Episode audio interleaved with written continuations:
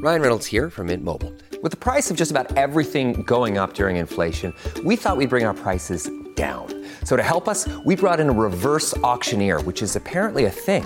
Mint Mobile unlimited premium wireless. Ready to get 30, 30, bit to get 30, bit to get 20, 20, 20, bit to get 20, 20, bit to get 15, 15, 15, 15 just 15 bucks a month. So, Give it a try at mintmobile.com slash switch. $45 upfront for three months plus taxes and fees. Promo rate for new customers for limited time. Unlimited more than 40 gigabytes per month. Slows. Full terms at mintmobile.com. Hola, esto es New Books Network en español. Bienvenidos a este episodio de NBN en español, la sección hispana de New Books Network. Esta entrevista cuenta con el apoyo del Semillero de Investigación en Literatura Latinoamericana, SILAT, de la Pontificia Universidad Javeriana. Mi nombre es Juan Esteban Plaza y hoy tenemos el gusto de hablar con Dailet Domínguez, con quien conversaremos de su libro del 2021, Ficciones etnográficas, literatura, ciencias sociales y proyectos nacionales en el Caribe hispano del siglo XIX. Dailet Domínguez es profesora asociada de Literatura y Culturas del Caribe y América Latina en la Universidad de California en Berkeley. Sus artículos sobre culturas viajeras, costumbrismo, imperio, nación, revolución, raza y colonialismo han aparecido en algunas de las revistas más prestigiosas del campo como Atlantic Studies, Revista Iberoamericana, Cuban Studies, Revista Hispánica Moderna, Hispanic eh, Review, Revista de Estudios Hispánicos, entre otras.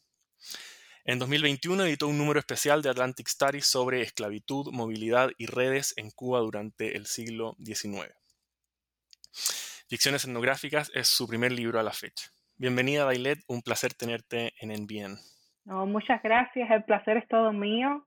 Eh, me da mucho gusto estar acá, poder conversar contigo. Felicidades por esta iniciativa. Estoy, estoy muy feliz de estar acá.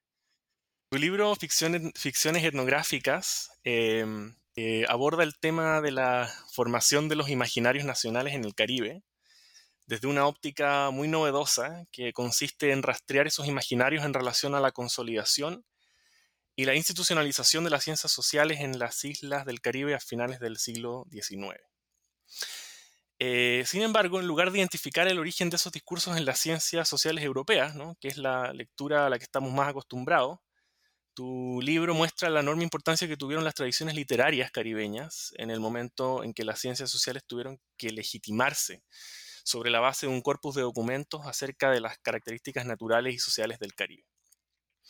Em, este es uno de los procesos más, importantes eh, que describe el libro, ¿no? Tú hablas de eh, un, proceso de documentalización de la literatura por parte de las ciencias sociales, que sería el final de un proceso más largo en el que distintos géneros literarios influyeron mutuamente, eh, fijando a la vez un repertorio de figuras y tipos representativos de lo nacional. Aquí podríamos pensar en figuras como la mulata, el jíbaro, el montero, el indio y otros.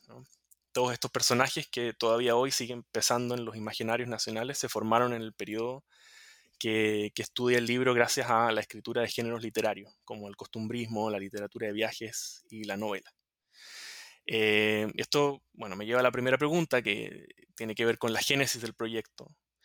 Eh, tu libro sorprende por el modo en que articula una narrativa que abarca un siglo entero de desarrollos artísticos y científicos, varios géneros y formas discursivas, y múltiples contextos nacionales, regionales y globales. Hay, libros de una erudición sorprendente eh, que al mismo tiempo no, no, pierde al lector en los detalles, sino que está, eh, digamos, siempre volviendo al, a, eh, al, al, a la organicidad del argumento. Entonces, cuéntanos cómo surge un proyecto como este y en qué momento cristalizó la idea de trazar los proyectos nacionales del Caribe hispánico en relación a la formación de las ciencias sociales en la sí, región.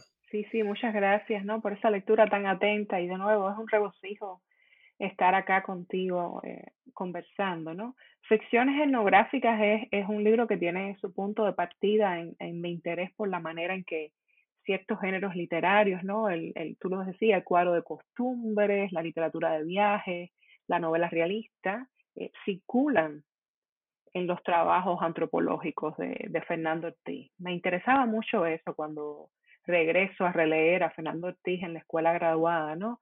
Ver la insistencia con que Ortiz regresaba a los viajeros y a los costumbristas del siglo XIX para sostener de alguna manera su, su escritura antropológica. Entonces, eh, me llamaba mucho la atención, ¿verdad?, que se suele colocar a Ortiz junto a, nombres como Malinowski, Lombroso, que Ortiz utiliza estos nombres también para validarse en la esfera eh, internacional y sin dar cuenta, ¿verdad?, de los usos que hace de Cirilo Villaverde, eh, Anselmo Suárez y Romero, ¿no?, son novelistas, costumbristas cubanos, quienes circulan con mayor prominencia dentro de los trabajos antropológicos, sociológicos de Ortiz que sus contrapartes eh, científicas, ¿no? Por decirlo de alguna manera. Y me llamaba mucho la atención la manera en que Ortiz utilizaba estos textos que dejaban de tener un valor ficcional para tener un valor documental, ¿no? Ahí residía. Eh, este es como el mayor elogio, ¿no? Que podían recibir al menos los escritores de cuadros de, de costumbre. Entonces estas lecturas eh, eh, me, llevó a, releer otros, otras intervenciones de pioneros eh, de las ciencias sociales en Cuba. Estoy pensando, por ejemplo, en Benjamín de Céspedes, que tiene un, libro a finales del siglo XIX sobre la prostitución en la ciudad de La Habana, ese es el título. a otros pioneros como Francisco Figueras, que tiene un libro de principios del siglo XX, Cuba y su evolución colonial.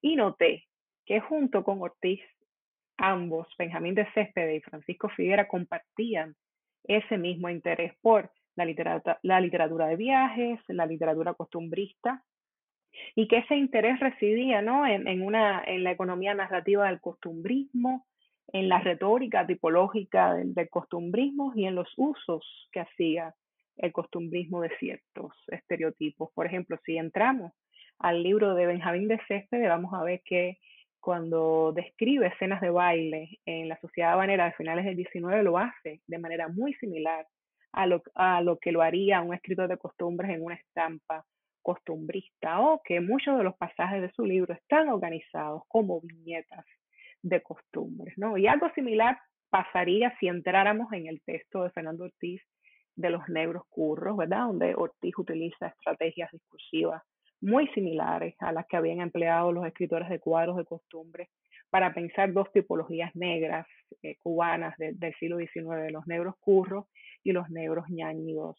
Eh, entonces de ahí sale la primera gran propuesta del libro, ¿no? que, que tú la mencionabas y, y la mencionabas muy bien, que es visibilizar una genealogía literaria para las ciencias sociales, ¿verdad? Caribeñas, que, que, que ha pasado inadvertida en, los estudios caribeños y latinoamericanos por el valor concedido a, esos eh, paradigmas europeos o norteamericanos, ¿no? A la hora de pensar las ciencias eh, sociales en la región. Entonces me interesaba, me interesaba mucho eso, ¿no?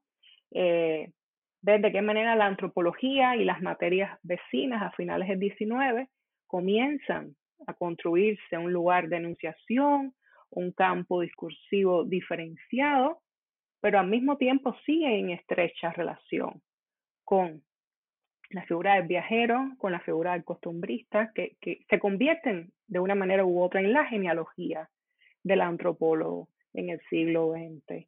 Eh, y, el libro comenzó como una tesis de doctorado ¿verdad? en Princeton y yo sentí la necesidad de, eh, al regresar al siglo XIX cubano, eh, tenía que abrirme a otras tradiciones nacionales, entonces empecé a leer textos de pioneros eh, antropólogos en Puerto Rico, Salvador Bravo, Francisco de Bayatiles, y, y, y, me, pareció que esto era importante porque me, me, permitía al mismo tiempo regresar a la tradición cubana, que es mi tradición nacional, pero regresar con otros, con otros ojos, ¿no? Porque son islas, tú lo sabes, son islas que se repiten, pero que la repetición está marcada por la diferencia, ¿no? Entonces, de cierta manera ahí están los orígenes del, del proyecto.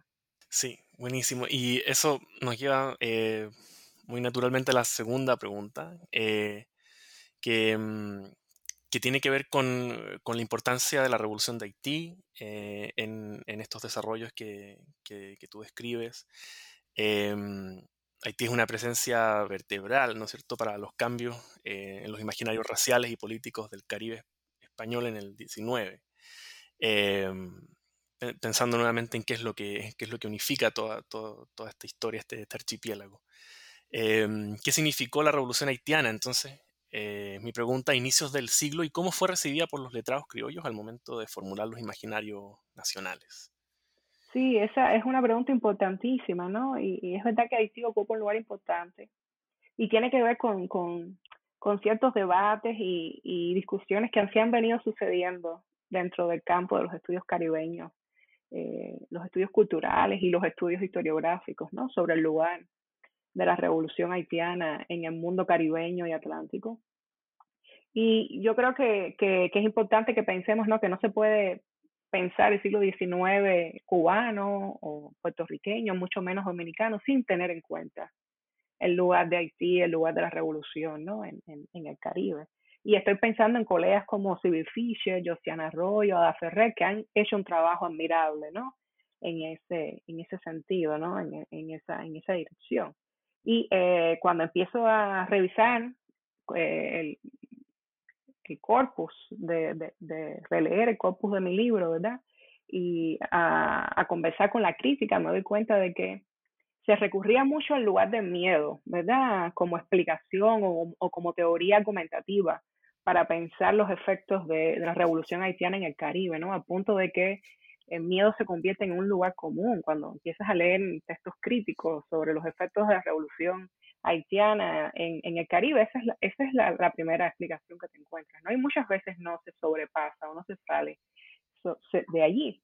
Y lo que me interesaba era buscar eh, alternativas a la centralidad que el miedo como teoría argumentativa había cobrado con, con relación eh, a, Haití. Por una parte, generó el miedo, ¿verdad? Y la necesidad de blanquear los imaginarios eh, raciales en las islas vecinas, que como tú has identificado muy bien, ¿no? la mulata en Cuba, el jíbaro en, en, Puerto Rico, el indígena en la República Dominicana, pero al mismo tiempo la revolución haitiana se convierte en un modelo para los movimientos de reivindicación de lo negro en el Caribe, ¿verdad? Y al mismo tiempo tiene un, eh, digamos, un, un impacto epistemológico en, en, en la región, ¿no? Eh, uno de los argumentos que yo, que yo adelanto en el libro, ¿no? que yo trabajo en el libro, es que Haití, con, con su revolución y con su proyecto modernizador centrado en el reparto de tierras y en la abolición de la esclavitud, no siempre fue negado, no siempre fue rechazado. habría que insistir en esto, ¿no? En que en la agenda antiesclavista y la agenda anticolonial inspiró a una parte importante de las tradiciones independentistas y abolicionistas dominicanas, puertorriqueñas y, cubanas, ¿no? Entonces yo rastreo un poco esto eh, en el libro. Por ejemplo, en República Dominicana, el periodo de unificación con Haití, que comienza en el año 1822 y que se extiende hasta 1844, fue motivado y apoyado eh, por una amplia mayoría, crio, una amplia eh, mayoría criolla de base afrodescendiente, uh -huh. que prefería uh -huh. integrarse a Haití que anexarse a la Gran Colombia, ¿no? donde todavía perduraba la esclavitud. Eh, en, entonces, esto, estos son, me parece que son eh, cuestiones importantes, ¿no? Que yo, que yo señalo en el libro. En Puerto Rico algo similar sucede, ¿no? En la década de los 60, los reformistas puertorriqueños que están en España abogando por la abolición de la esclavitud, eh, utilizan ese legado de la revolución haitiana para proponer abolir la esclavitud en las cortes españolas en el año 1866, ¿no? Y, esto ha sido señalado también por, por historiadores, ¿no? Estoy pensando, por ejemplo, en Rafael Rojas, eh, Ada Ferrera también ha insistido en esto, ¿no? Que muchos de los conceptos claves que, van a organizar el futuro político de las Antillas, ¿verdad? Como derechos naturales, eh, ciudadanía, soberanía, antiimperialismo, se van a organizar o se van a rearticular en constante diálogo con el recién independizado eh, Haití. Entonces, Haití, no hay una parte específica para Haití dentro del libro, pero recorre, ¿no? De alguna manera eh, todo el monográfico y, y termino eh, discutiendo, ¿no? La, en la parte de Cuba se cierra precisamente con la discusión que se sucede en la Sociedad Antropológica de la isla de Cuba sobre el libro de Antenor Firman, que es un antropólogo haitiano que escribe un libro en respuesta a Bobinó, ¿no? Y que derrumba, es quien articula una de las grandes premisas, ¿no? Del, realismo, del racismo científico a finales del siglo XIX. Entonces Haití recorre de alguna manera eh, el libro.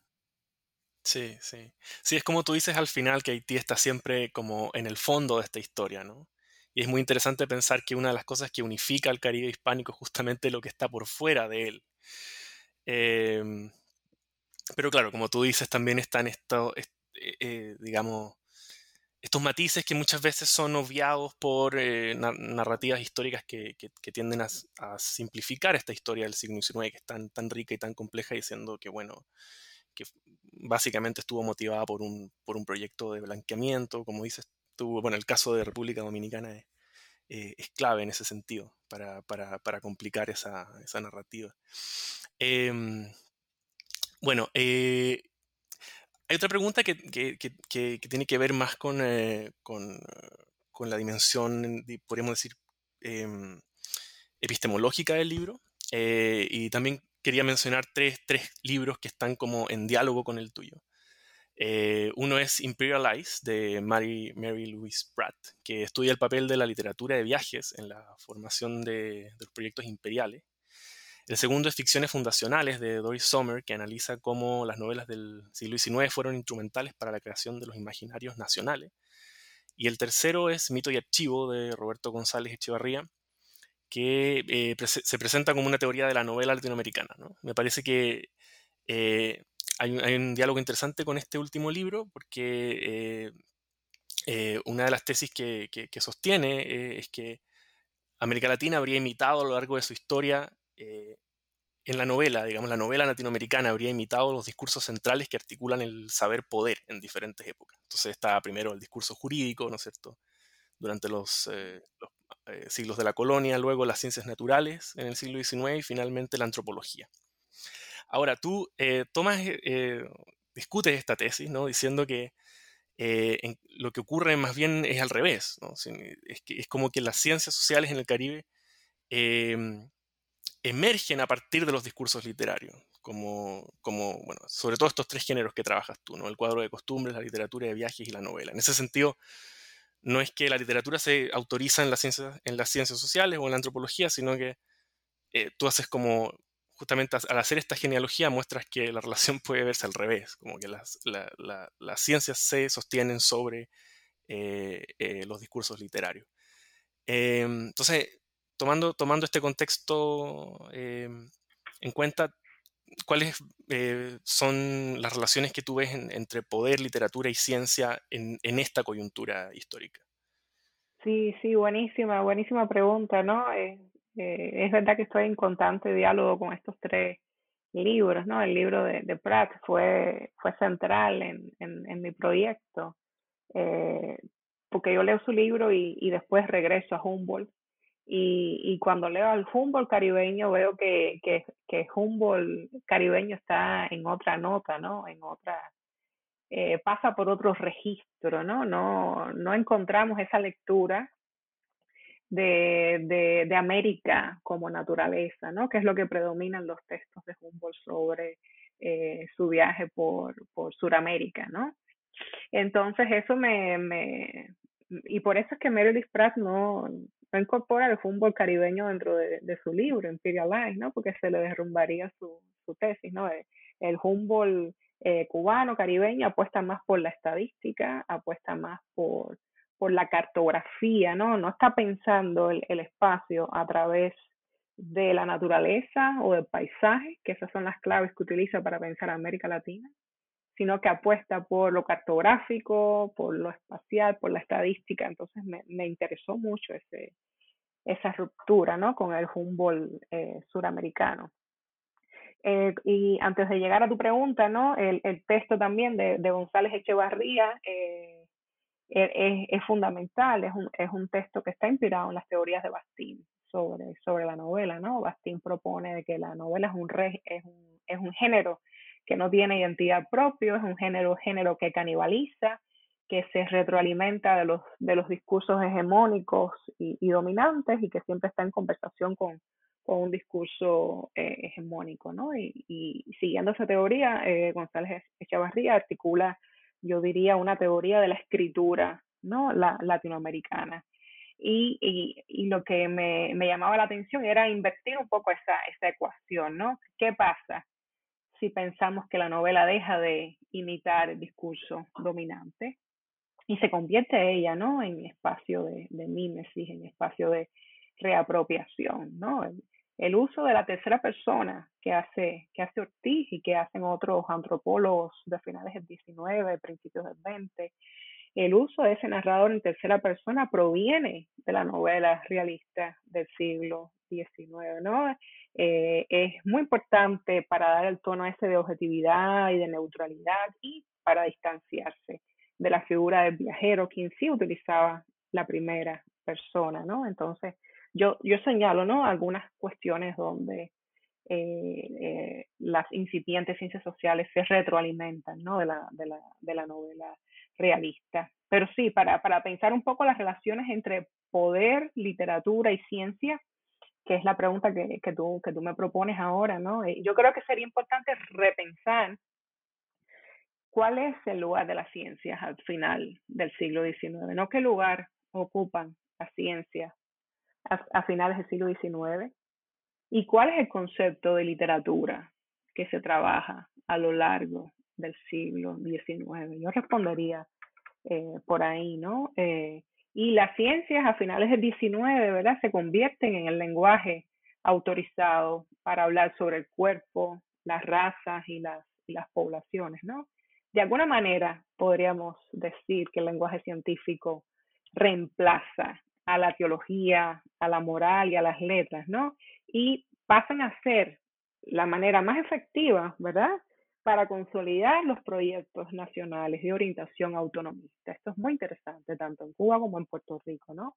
Y a partir de ahí se articula todo el tránsito, ¿no? Hacia ciudadanías modernas y, y sobre todo, ¿verdad? Para socavar los postulados de, de generación racial y, y climático asociados a, a, la región. Entonces, eh, nada mejor que las incipientes ciencias sociales para organizar esta, estas, estas conversaciones, ¿no? De hecho, en, en, Cuba se crea la Sociedad Antropológica de la isla de Cuba, ¿no? Es muy interesante que Cuba, siendo una colonia, eh, eh, cree una sociedad antropológica, ¿no? Porque se suele eh, eh, comparar la antropología, se suele ver la dimensión imperial de la antropología y a mí me interesaba resaltar esta, esta beta nacionalista, ¿no? En la construcción de los proyectos nacionales.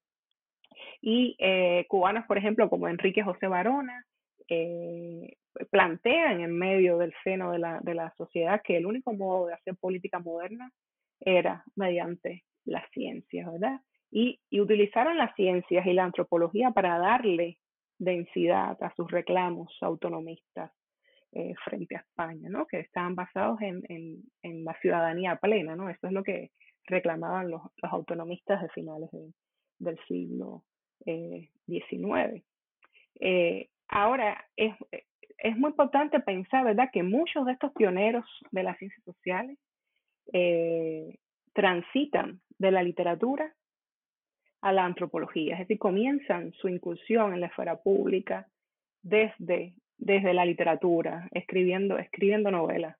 Y eh, ese es el caso, por ejemplo, de Eugenio María de Hostos en, en, Puerto Rico, ¿no? que, que comienza en la literatura y termina siendo uno de los fundadores de la sociología en, Puerto Rico. Y como tú sabes, el concepto de literatura es problemático en el siglo XIX, ¿no? En tanto lo que predomina es la idea de la literatura como bellas letras, ¿no? Donde, donde no hay una separación entre lo bello y lo, y lo político. Y la literatura tiene una función didáctica, pedagógica. Y yo creo que ese concepto de literatura como bellas letras facilita de alguna manera, ¿verdad? El cruce con las incipientes ciencias sociales, ¿no? Los, los pioneros de, de, de, la, de las ciencias sociales fueron en gran medida hombres de letras que comenzaron su formación en la literatura y que luego transitaron hacia un lugar de enunciación de carácter eh, más científico, en un momento donde la literatura comenzaba a perder, digamos, protagonismo en en la esfera pública, la literatura entendida como bellas letras, y empezaban a emerger estas nuevas, estos nuevos discursos científicos eh, es el momento de la especialización de, de las disciplinas. Entonces, eh, yo creo que hay, que entender un poco, ¿no? Y repensar la cuestión de, de poder y literatura y ciencia a partir de ahí, ¿no? De, los reacomodos que se están eh, sucediendo en la esfera letrada a finales del siglo XIX. Sí, sí, muy fascinante. Y, claro, podríamos incluso decir que, que la ciencia eh, o estos discursos científicos, eh, digamos, producen esta, esta especie de canibalización de otros discursos que es justamente lo que, claro, que Gonzalo Echevarría decía de la novela, ¿no es cierto? Y que hace que en el fondo eh, esta versión de la ciencia sea como muy literaria. Entonces, eso resuena con, con el título, o sea, decir, ficciones etnográficas, es decir, bueno, estas ciencias sociales son, son mucho más literarias de lo que, de lo que al principio pretenden, ¿no? No, solamente porque se sostienen sobre un archivo literario, sino que eh, en su misma eh, configuración eh, hay operaciones que son homólogas a, a, las de la novela, por ejemplo. sí, yo creo que, lo dices muy bien, sí, sí.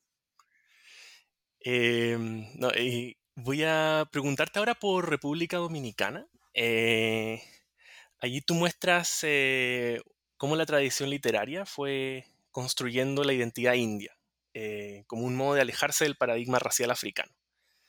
Em, y para esto te remontas al texto de Idea de Valor de la Isla Española, del criollo Antonio Sánchez Valverde, que introduce por primera vez el término indo-hispano y lo pones en diálogo con la obra de Médéric Louis Moreau de Saint-Méry, criollo de las colonias francesas, que eh, hace un texto que se llama Descripción de la parte española de Santo Domingo, en el que desaconseja a las autoridades francesas que ocupen eh, la española, la, parte, la parte española de, la isla, eh, como finalmente terminó ocurriendo. entonces, ¿podrías describir esta coyuntura y cuál es la discusión que, que se está dando entre estos dos autores? ¿Cuál es su importancia política? Sí, sí, sí.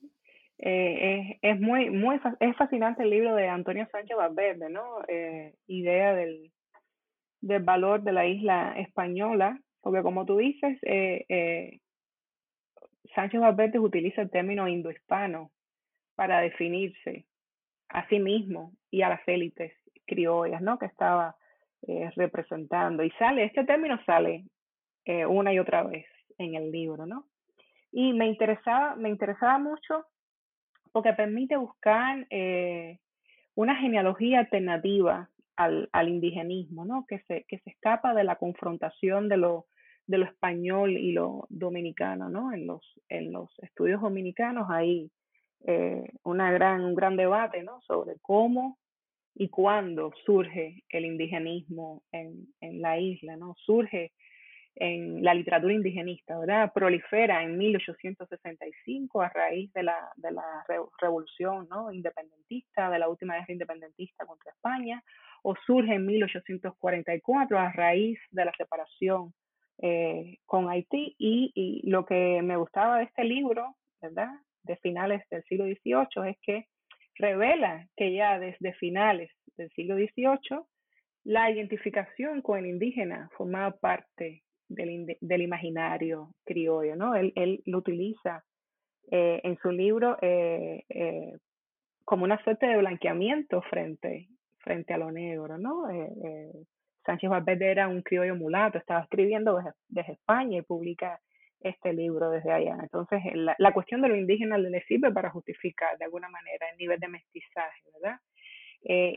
Es, también un libro súper interesante porque eh, en él aparece por primera vez el gentilicio dominicano y, condensa eh, las principales narrativas que van a aparecer después a lo largo del siglo XIX en la literatura indigenista. Es decir, que, es un libro fundacional en, el doble sentido. Es la primera historia escrita por un dominicano en la isla y ya contiene, ¿verdad? Eh, de alguna manera, las narrativas principales que va a tener la literatura indigenista, ¿no? Eh, más tarde, a finales del siglo XIX. ¿Qué más te podría decir del libro? Es un libro que se publica en el año 1785, ¿verdad? eh, están sucediendo las reformas borbónicas, que como tú sabes es, es, es un proyecto de reestructuración económica, social y política mediante la cual el imperio buscaba, el imperio español buscaba reafirmar su, su dominio en las Américas mediante el paradigma eh, ilustrado de las ciencias, ¿no? Y, y, es a raíz de esas reformas borbónicas que, que llegan viajeros como, como Humboldt a las Américas y se produce un vasto corpus ¿no? de, de literatura de viajes, eh, de textos de viajeros. Sin embargo, en República Dominicana yo no encontré eh, textos que llegaran porque Dominicana cumplía una función marginal, ¿no? El imperio siempre, el, el, el, Caribe siempre ha cumplido una función marginal dentro de, de la cartografía imperial española, ¿no? Y, y, y, Dominicana y Puerto Rico cumplían esa función de baluarte militar, ¿no? No es hasta después de la Revolución Haitiana que, que, que cobran, ¿no? Otra, otra importancia. Entonces, lo, lo que más me pareció interesante en, con este texto es que eh, tenemos un criollo que es el que se coloca en medio de esta discusión y escribe este texto y está tratando de revigorizar el pacto colonial con, con España. Y, y, y, es un texto que se adelanta incluso a los argumentos que va a utilizar Alexander von Humboldt en el libro, ¿verdad? Eh, toda esta tesis de, la América como naturaleza, que sabemos que Humboldt se inspira en la visión eh, de Colón, ¿verdad? Ya está, ya, ya está, ya aparece. Eh, son los argumentos, los mismos argumentos que va a utilizar eh, Sánchez Valverde para cuestionar la supuesta inferioridad eh, americana. Entonces eso, eso me parecía eh, interesante y, y lo, lo, puse a conversar con un texto como, como el de Moro de San Marí, que es también un criollo, pero un criollo martiniqueño, que, eh, que me parecía muy importante porque nos devolvía, ¿verdad? La, la, el diálogo que se establece, porque él le responde, Moro de San Marí responde a Sánchez Valverde, está en contra de, de, que, de que Francia eh, adquiera eh, esa, esa porción de la isla, ¿verdad? Y esa, esa polémica, ese diálogo me devolvía el lugar de Francia dentro de Santo Domingo español. Se suele pensar Haití, se suele pensar España, ¿verdad? A la hora de pensar la República Dominicana, eh, olvidando el lugar de Francia. Y, Santo Domingo español fue el último bastión del imperio francés dentro de la española, ¿no?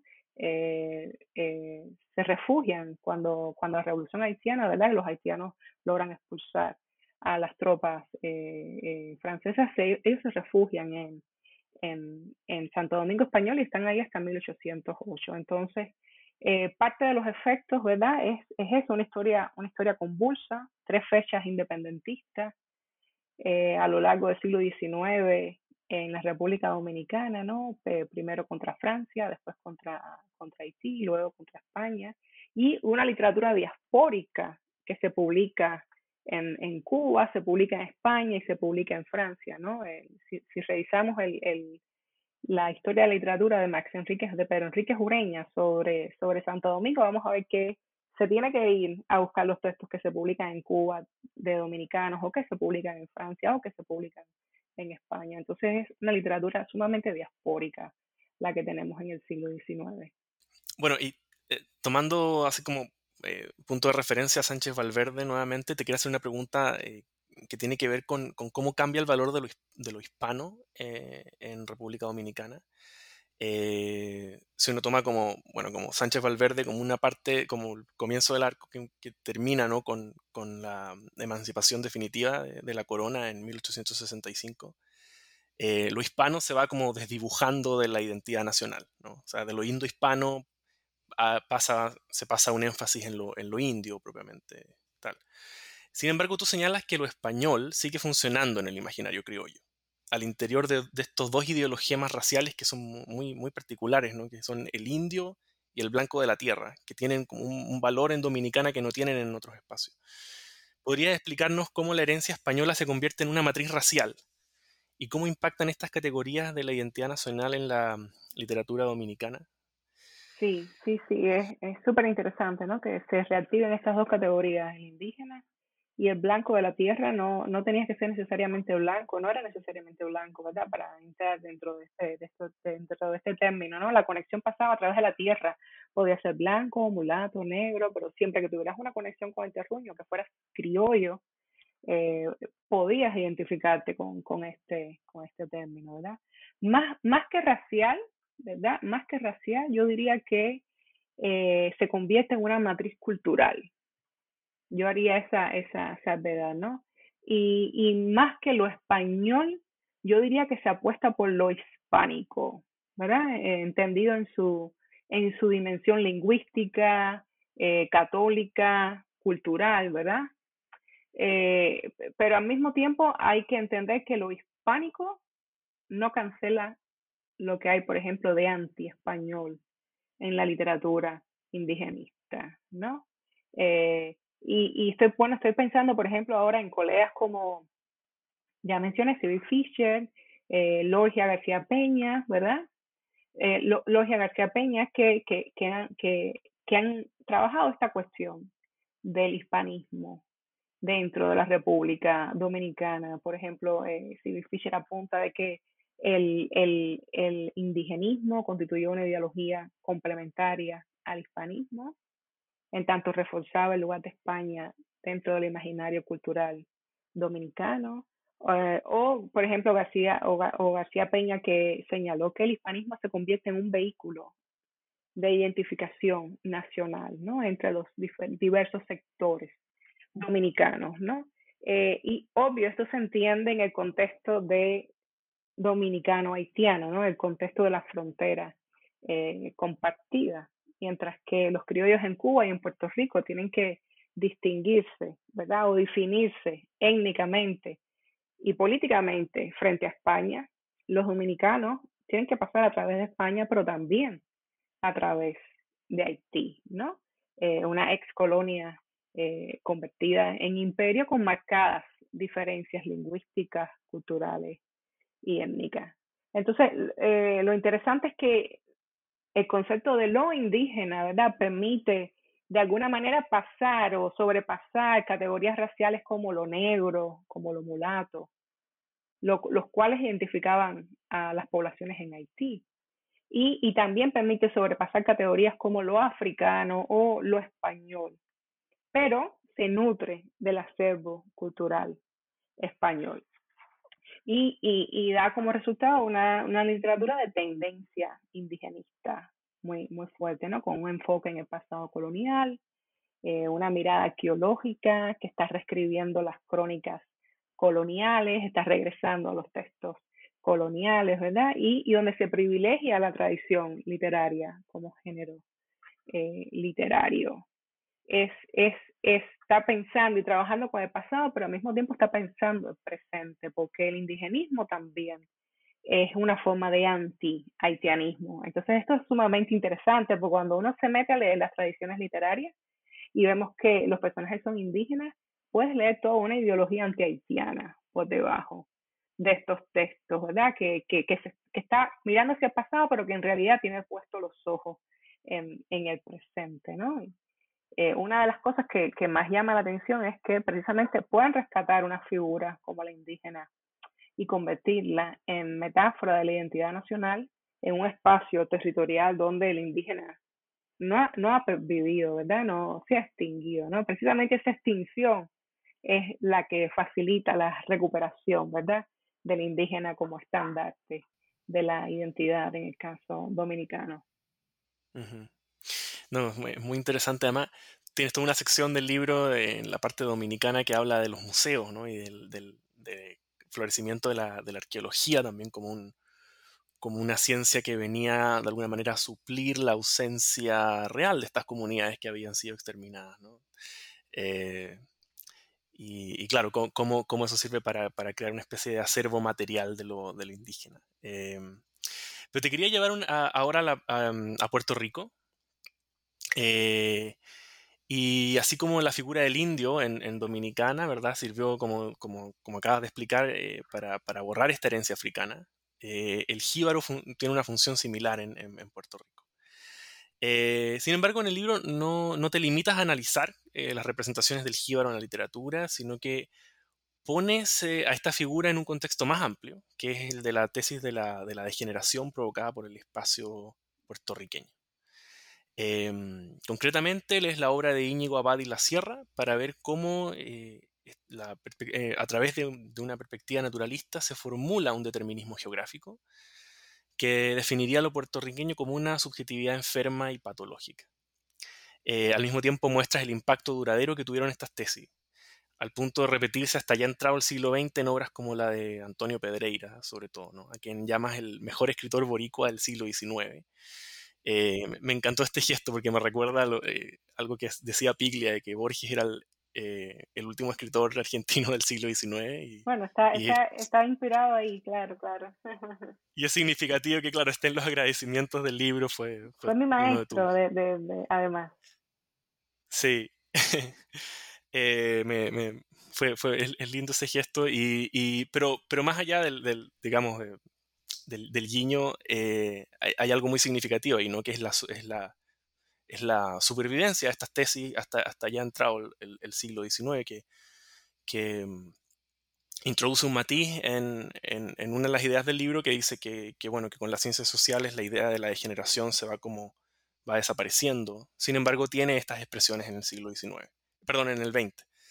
Em, entonces te quería preguntar cómo entiendes, por un lado, la, relación entre la imagen del jíbaro y las tesis de la degeneración, y por otro lado, eh, cómo se transforman estas tesis a partir de la anexión eh, a Estados Unidos de, Puerto Rico a fines del, siglo XIX.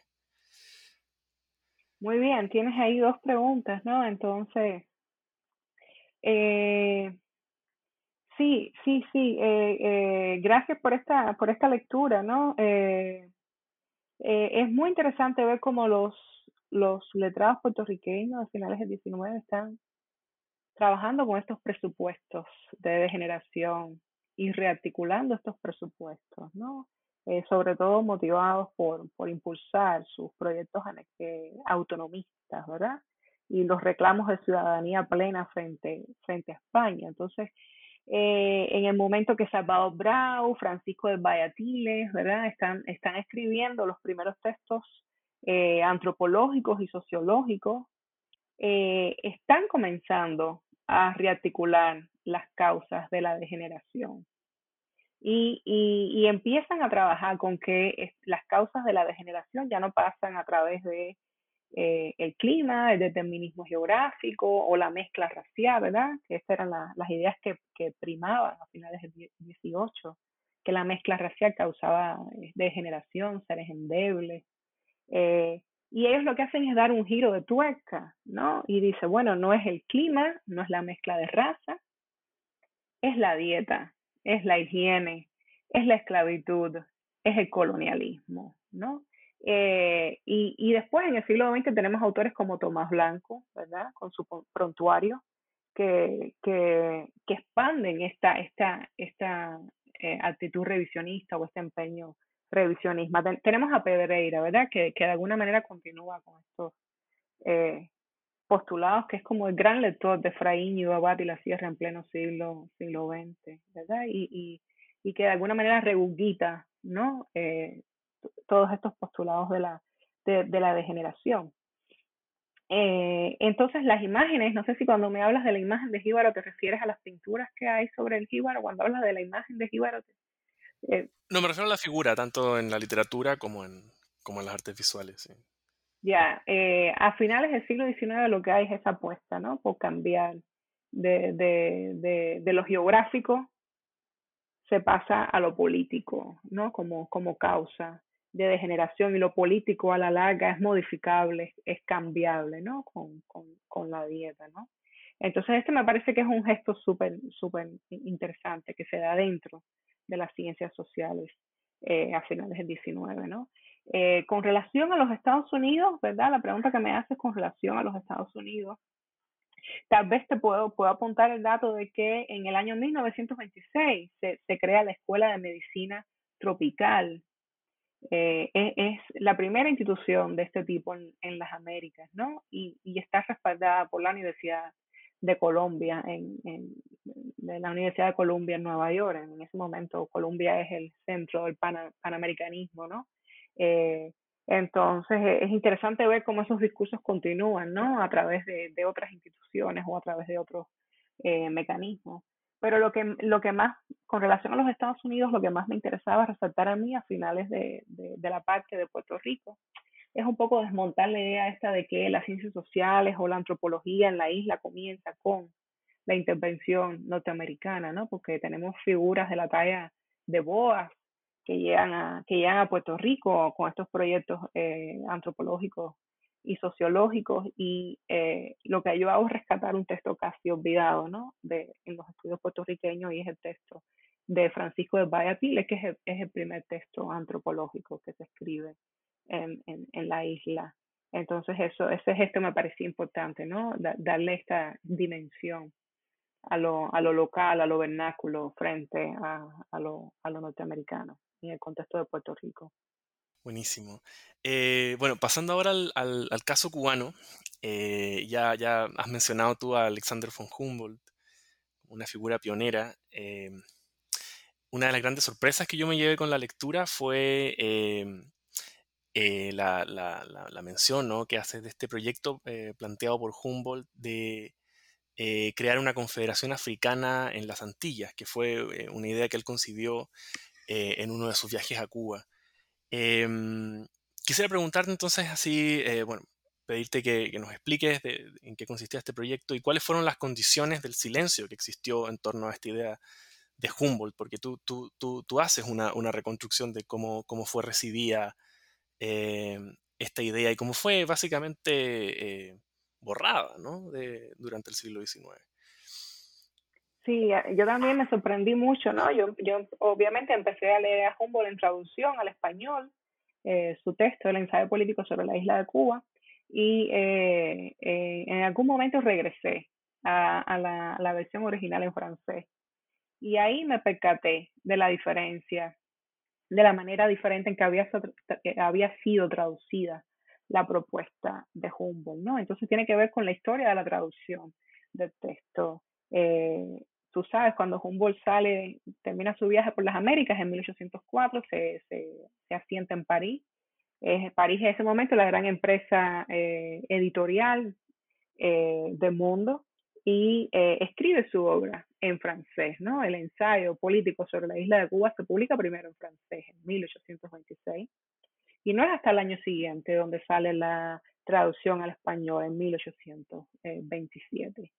Eh, curiosamente, los criollos cubanos leen la versión al francés, leen, la, digo, la versión, no, el original en, francés, eh, Francisco de Arango y Parreño, que es además eh, uno de los anfitriones de Humboldt en Cuba y es el, es el, el gran eh, esclavista cubano del siglo XIX, ¿no? Es el que monta todo el edificio esclavista a raíz de la, de la revolución haitiana, eh, anota y comenta el, la, la, edición del diario en, en francés pero nunca se refiere al vaticinio de Humboldt sobre que el futuro político de las Antillas se pueden organizar a través de una confederación africana. Eh, entonces hay como una especie de silencio, de mutismo absoluto, ¿no? En cuanto a, a, la, a, la, a la, profecía de, de, de Humboldt, ¿no? Esta, estas notas, estas notas de Arango Parreño son tan importantes, ¿verdad? Que después Ortiz, Fernando Ortiz, el antropólogo cubano, cuando realiza su edición del libro en la colección de libros cubanos, decide incluir ¿no? las notas de Arango y Parreño, que lo que hacían las notas eran corregir mucha de la información presentada por Humboldt. Es muy interesante porque Humboldt sí, eh, construye este gran libro, pero lo construye eh, sobre la base de los, de los, materiales que le es proveído por los criollos, ¿verdad? Y a veces se confunde, entonces Arango y Barreño abre notas y dice, no, aquí Humboldt se confundió, no es así, es asado. eh, entonces, eh, eh, es, es muy interesante que la tradición crítica, ¿verdad? Cubana ha puesto mucho énfasis en el proyecto anti-esclavista de Humboldt pero no ha reparado siquiera, ¿verdad?, en esa posible eh, confederación africana, ¿no?, que, que Humboldt eh, vaticina de alguna manera. No, no podría decir si, si Ortiz obviamente parece no regresó al original en, en, francés, ¿verdad?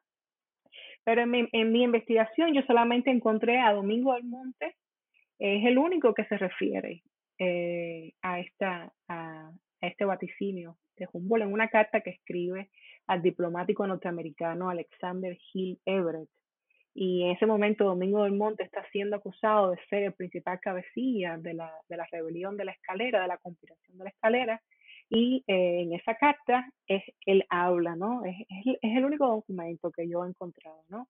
Y es, es muy interesante que, que, las diversas publicaciones del ensayo a lo largo del siglo XX sustituyeron la idea de la Confederación Africana con la idea de la Confederación Americana. Así fue como, como se tradujo la propuesta de Humboldt. ¿no? Hay un proyecto ahí de blanqueamiento total, ¿no? De sustituir el término de africana por el de americana. Y este no es el único silencio, ¿verdad? Este no es el único silencio que hay en torno al ensayo de Humboldt, eh, sino que eh, también se ha silenciado la dimensión haitiana que tiene este libro, ¿verdad? Esta es, otro, es otra faceta del libro que no ha sido trabajada eh, por los historiadores en Cuba, por los críticos culturales, ¿no? El libro es uno de los primeros lugares donde se comienza a rearticular el imaginario de terror y de violencia asociado con la revolución haitiana, ¿no? Para Humboldt, la revolución haitiana tiene un carácter eh, eh, progresista, ¿verdad? Y, coloca la revolución haitiana dentro del imaginario independentista y anticolonial americano y la conecta con eh, la revolución eh, norteamericana y con las revoluciones latinoamericanas del continente. Entonces, este, este, este es otro silencio que también se ha construido alrededor de, del libro de Alexander von Humboldt, que además ha sido traducido de, y manipulado, ¿no? no solamente del francés al español, sino también del francés al inglés. Uno de sus traductores al inglés, eh, Thrasher, que es un norteamericano que vive en Cuba por más de 20 años, que tiene intenciones anexionistas, traduce el ensayo de Humboldt al inglés y cuando lo traduce, elimina toda la última sección, que es precisamente la sección donde Humboldt organiza su alegato abolicionista, ¿no? Él, él era un eh, sureño que estaba a favor de la esclavitud y quería anexar Cuba a los Estados Unidos, decide publicar el libro de Humboldt para dar a conocer Cuba dentro de la esfera pública estadounidense, pero elimina esa última sección donde, donde Humboldt construye su alegato eh, antiesclavista. Entonces, eh, eh, las manipulaciones han sido eh, muy extensas, ¿no? Sí, no, y tú, tú, tú lo pones además a Humboldt en, en eh, así como un, también un, un, un exponente del, de esta idea de Paul Gilroy, ¿no? Del, del, del, del el Atlántico Negro como un espacio eh, eh, cultural y, y, y, es muy significativo que tú en, en esa sección lo, lo, conectas con, con este libro eh, the, um, the, Common Wind. Eh, Scott. Sí, de Scott, que habla de justamente cómo a través de la navegación ¿no? se, se, se, difundían los rumores de la, de la revolución haitiana por el Caribe. Eh, entonces también es interesante rescatar este lado de la figura de Humboldt, que, que, que él mismo ha sido blanqueado. Sí, sí, sí. Eh, es muy interesante, ¿verdad? Él, él, la revolución haitiana le permite eh, configurar otra dimensión geográfica del Caribe y pensar el Caribe más allá de las islas. Esto, esto es algo novedoso, ¿verdad? Esto es algo de los años que se ha hecho en los años 90 en los estudios caribeños, pero Humboldt está pensando eh, las Antillas, pero las está pensando con relación al sur de los Estados Unidos y con relación al litoral de Sudamérica. Entonces es como una especie de Caribe expandido que emerge, ¿no? En, en el texto de Humboldt. Es, es muy interesante lo, la, cartografía que, se dibuja en su texto. Genial. Eh, bueno, ahora eh, te voy a hacer una pregunta ya entrando a, a eh, bueno, a la novela, ¿no? a la novela cubana eh, por excelencia del siglo XIX, que es Cecilia Valdés, de, del cubano Cirilo Villaverde, em, y que funciona como un ejemplo icónico ¿no? de, de, la tesis del libro, en la medida en que eh, toma elementos de la historia natural o de los cuadros de costumbre y em, sirve luego como un documento, es tomado luego, adaptado como un documento para un trabajo antropológico como, como es Los Negros Esclavos de Fernando Ortiz, ¿no? donde hay secciones enteras que están directamente tomadas de la novela. Em, teniendo en cuenta esta condición híbrida del texto eh, entre literatura y ciencia, me, interesó la, descripción que haces de, de la novela como como portadora de un antiesclavismo eh, racista, eh, cómo coexisten ¿no? Eh, las tesis racistas con el abolicionismo. Em, este oxímoro, ¿no? como antiesclavismo racista o racismo antiesclavista, se, tiene su prolongación también en la ciencia. Entonces, la pregunta es, ¿hasta qué punto te parece que las ciencias naturales siguen, siguen pesando en el, en el racismo que existe en el, siglo, en el siglo XX? ¿Y cómo te parece que interactúa la literatura con, con los paradigmas científicos en este contexto. Sí, sí, yo recuerdo que cuando leí la novela en, eh, los Estados Unidos, ¿no? En la escuela graduada me, me sorprendió mucho eso, ¿no? Y, yo dije, es una novela antiesclavista, pero sumamente racista. Y es que así son todas las novelas antiesclavistas del siglo XIX. Eh, las fronteras, ¿verdad? Las fronteras entre las retóricas esclavista y abolicionista son muy porosas y son muy, muy permeables, ¿verdad? Eh, muchas veces eh, se nutrieron, ¿verdad? Eh, ya sea en las novelas antiesclavistas o los panfletos proesclavistas, se nutrieron de un imaginario común y apelaron a un mismo repertorio de ideas, tropos, conceptos, ¿verdad? Eh, por ejemplo, la figura del esclavo dócil, que es un tropo muy común dentro de las novelas antiesclavistas, no fue una invención de las novelas antiesclavistas, eh, eh, sino que ya había sido utilizado dentro de la retórica esclavista. Entonces, es, hay, un, hay un espacio que es mancomunado ¿no? retóricamente y, tanto novelas antiesclavistas como folletos esclavistas están utilizando los mismos, los mismos tropos o las mismas ideas. Eh, estoy pensando, por ejemplo, en la condesa de Merlín, que es una criolla cubana que se va joven y emigra y reside en Francia, ¿verdad? Y es probablemente la única mujer que escribe, la única mujer en el Caribe que escribe un folleto que está abogando por la perpetuación de la esclavitud. Y los argumentos que utiliza para abogar por la perpetuación de la esclavitud los toma directamente de la retórica abolicionista. Utiliza, ¿verdad?, todo el debate que se está sucediendo sobre los derechos naturales y utiliza la retórica sentimental, que es muy propia del antiesclavismo, y lo reincorpora dentro de un folleto esclavista. Entonces es, es, mucho más, más poroso, ¿verdad? Y más permeable las fronteras entre una y otra de lo, de lo que normalmente podemos pensar, ¿no? Ahora nosotros lectores como, como siglo, del siglo XXI, ¿no? Eh, eh, regresando a tu pregunta, ¿no? Sobre las ciencias naturales, eh, yo creo que, que pesan mucho las ciencias naturales en las ciencias sociales a finales del siglo XIX y en las primeras décadas del siglo XX, pero que una vez que la antropología comienza a transitar de paradigma racial al paradigma cultural, las ciencias naturales empiezan a, perder importancia, ¿verdad? Eh, como tú sabes, la historia natural es el, es el, saber hegemónico por excelencia en el siglo XIX eh, y, y, su impacto se, se, hace sentir no solo en la cultura científica, sino también en la cultura letrada, ¿verdad? Eh, la historia natural, y yo esto lo trabajo en el libro, fue fundamental para la emergencia de una cultura letrada en las Américas. Y muchos de los saberes de la historia natural circularon dentro de la literatura de viajes y dentro de los cuadros de costumbre. Y los viajeros y los costumbristas se autorizaron utilizando la matriz discursiva de la, historia eh, natural. Ahora bien, uno, uno de los que hacen una crítica más aguda, más sofisticada, ¿verdad? A, a la historia natural y a cómo la antropología utiliza la historia natural a finales del siglo XIX. Es el antropólogo haitiano, antes no Firmin, ¿no? Eh, que además es miembro de la Sociedad Antropológica de París en, Francia.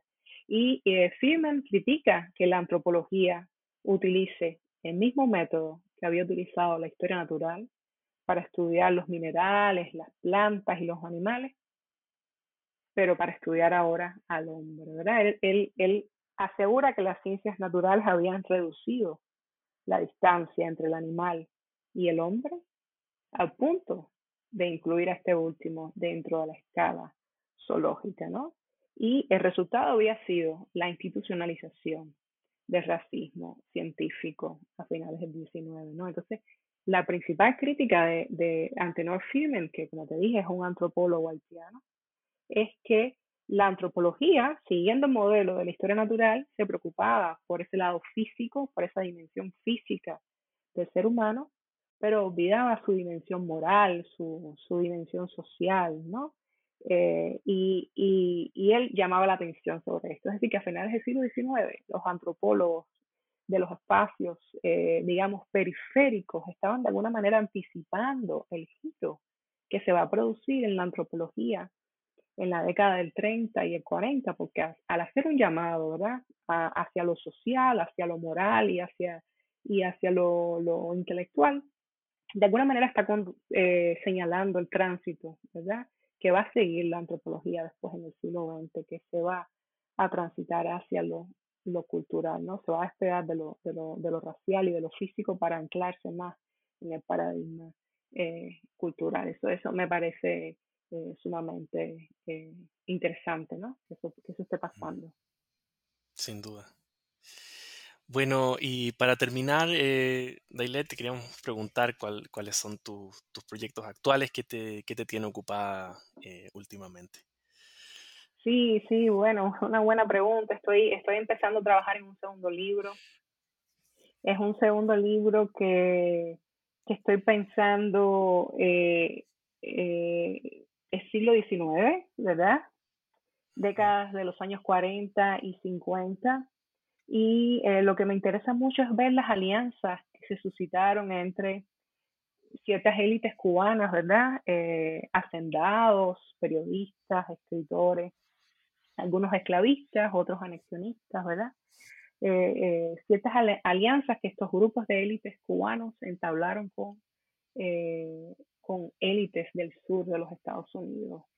es un momento donde la esclavitud está, está como régimen, está siendo eh, amenazada por el ascenso del abolicionismo, ¿verdad?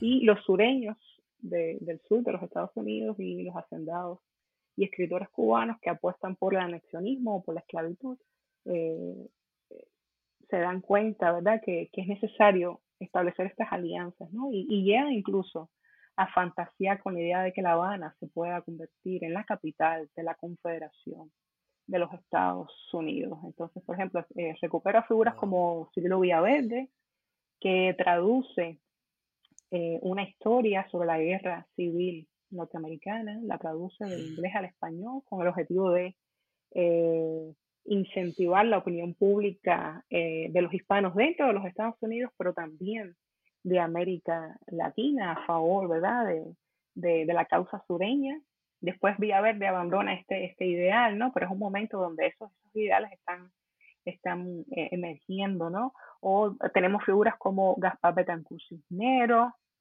eh, que, que, que, tiene, está pactando eh, reuniones con, con Jefferson Davis, Whitman, figuras importantes de, la política norteamericana, para buscar liderazgo político y económico, para trazar estas, estas alianzas. Es decir, que... Eh, y, y, también estoy pensando cómo estos cubanos radicados en los Estados Unidos están moldeando eh, la opinión pública. Eh, por ejemplo, juegan un papel importante para moldear la idea del destino manifiesto, ¿verdad? Esto es, hay unas conexiones ahí que, que son sumamente interesantes. La idea del excepcionalismo norteamericano también están detrás de esta de, esta, de estas ideas, ¿no? Con, con la prensa que están llevando a cabo en los Estados Unidos. Eh, entonces se producen muchas conexiones y se permite eh, visibilizar otro tipo de identidad, otros espacios geopolíticos, ¿no? Que, que, que, que, la esclavitud no era una institución que estaba en declive como, como han planteado los historiadores, sino que eh, permite avisorar estos nuevos espacios geopolíticos que, que, van a durar poco, van, se van a extender entre los años 40 y 50, ¿verdad? Eh, entonces estoy, estoy intervenida en, trazando esas, esas alianzas entre, entre los eh, sureños y, algunas élites cubanas. Fascinante. Bueno, quedamos atentos entonces a ese, segundo libro. ojalá podamos comentarlo aquí nuevamente en NBN. Y bueno, finalmente em, agradecerte, Dailet, por, por, esta entrevista. Eh, muy interesante y felicitaciones nuevamente por eh, ficciones etnográficas. Em, espero que, que encuentres sus lectores. No, gracias a ti por, por, este espacio, por la lectura, por la conversación. Ha sido un gusto eh, estar, a estar aquí contigo hoy, realmente. Bueno, hasta, hasta la próxima. Hasta la próxima. Gracias por escuchar New Books Network en español.